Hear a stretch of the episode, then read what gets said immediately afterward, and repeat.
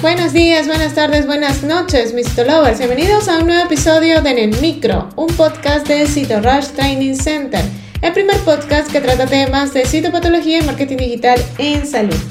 Quien les habla el día de hoy, Dai García, certificado de locución 59144. Hoy vamos a hablar del diagnóstico hormonal de frotis hipotrófico. Comencemos. Bienvenidos a En el Micro, un podcast de Rush Training Center. Ahora, un momento de publicidad. Este mensaje llega a todos ustedes gracias a nuestro patrocinador Cito Rush Training Center.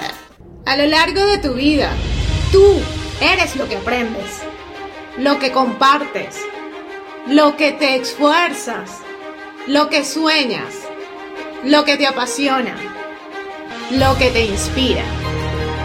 Cito Rush TC es tu plataforma de educación a distancia, la marca de un citolover de corazón. Sigamos aprendiendo juntos. En este diagnóstico las células son también de estratos profundos e intermedios, pero en proporción distinta al atrófico. El índice de maduración se compondrá de células profundas entre 1 a un 25%, células intermedias entre un 99 a un 75%, células superficiales 0%. Estaría entonces entre los valores 25-7500 y 1-9900. Se dan en las mismas situaciones que los proteas atróficos y lo comentado de estos se pueden aplicar a los hipotróficos. Los fenómenos de citólisis y presencia de Toderlane son más frecuentes que en los atróficos, al haber más cantidad de células intermedias. En alguna rara ocasión se encuentran en tratamientos con anovulatorios dependiendo del preparado y de la respuesta de la mujer.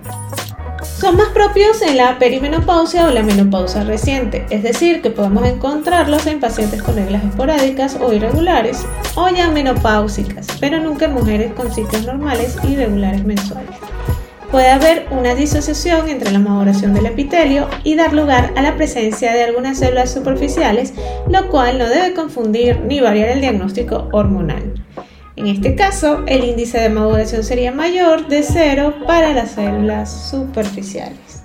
Y si te gustó en el micro, la mejor manera de apoyarnos es que compartas este podcast con tus amigos. Puedes escucharnos en cualquiera de las plataformas digitales disponibles como Spotify, iTunes o Google Podcast, o bien en nuestra página web citorushtc.com.